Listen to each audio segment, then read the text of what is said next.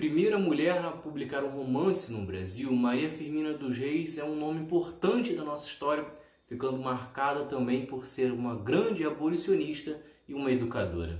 É Pilatos lá na Bíblia quem nos diz, e também faleceu por ter pescoço o infeliz autor da guilhotina de Paris. Maria Firmina dos Reis nasceu em 11 de março de 1822, filha de um pai negro e uma mulher branca.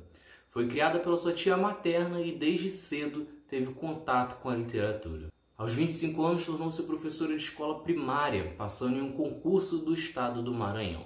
Ela chegou também a ter uma escola gratuita para meninos e meninas na cidade de Massaricó, também no Maranhão. Na parte de texto, ficou famosa por publicar poesias, histórias, contos e até mesmo canções abolicionistas. Maria Firmina então usou a literatura para denunciar os males da escravidão e muitas das vezes, inclusive, expôs a contradição da fé cristã que não ficava constrangida em lucrar ao explorando seres humanos. Uma dessas obras foi Úrsula, publicado pela primeira vez em 1859, sendo, portanto, o primeiro romance escrito por uma mulher e a primeira obra abolicionista do Brasil.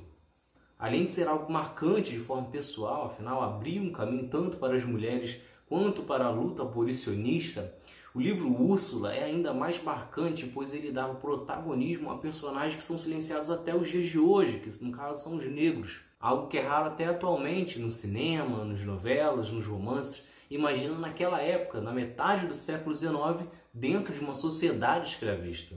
Na obra você verá a questão da escravidão pelo olhar do negro, na qual mostra tanto a exploração do trabalho, como também o roubo da sua cultura, do seu nome, entre muitas outras coisas. Ao longo da vida produziu muitas outras obras, como por exemplo A Escrava, que foi publicado um ano antes da Lei Áurea e que tinha um tom ainda mais crítico. E por mais que logo em seguida ocorresse a abolição, as críticas de Maria Firmina acabaram não sendo muito bem aceitas em um ambiente dominado majoritariamente por brancos.